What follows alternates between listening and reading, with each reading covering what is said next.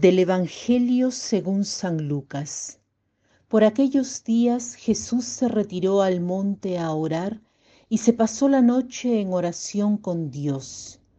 Cuando se hizo de día, llamó a sus discípulos, eligió a doce de entre ellos y les dio el nombre de apóstoles.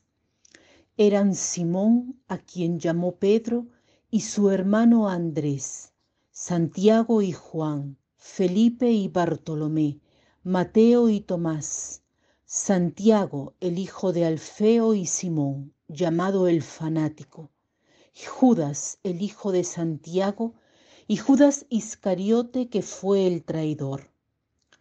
Al bajar del monte con sus discípulos y sus apóstoles, se detuvo en un llano. Allí se encontraba mucha gente que había venido tanto de Judea y Jerusalén como de la costa de Tiro y de Sidón. Habían venido a oírlo y a que los curara de sus enfermedades, y los que eran atormentados por espíritus inmundos quedaban curados. Toda la gente procuraba tocarlo, porque salía de él una fuerza que sanaba a todos. Hoy es la fiesta de dos apóstoles, Judas y Santiago. Obviamente no Judas quien traicionó al Señor, sino Judas el hijo de Santiago.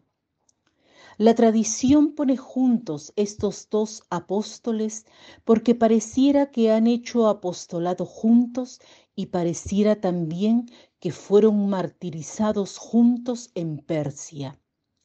Sus reliquias se encuentran en San Pedro, precisamente en la capilla de San José. El Evangelio hoy nos habla de la oración de Jesús, quien va al monte a rezar toda la noche. Esta indicación nos lleva a pensar cuán importante era la oración para Jesús.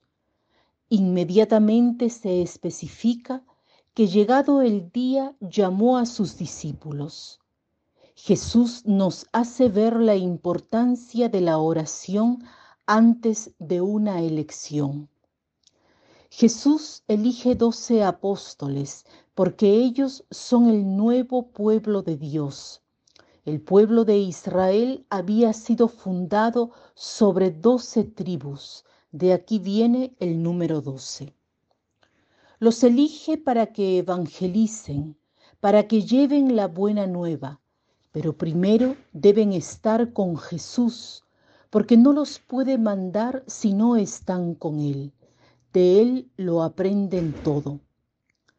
Cada vez que celebramos la fiesta de un apóstol, en este caso de dos apóstoles, es bueno analizar cómo es nuestro apostolado. Por el bautismo hemos sido llamados a transmitir nuestra fe. Para hacerlo bien he pensado en tres características de un apostolado. El primero, la caridad.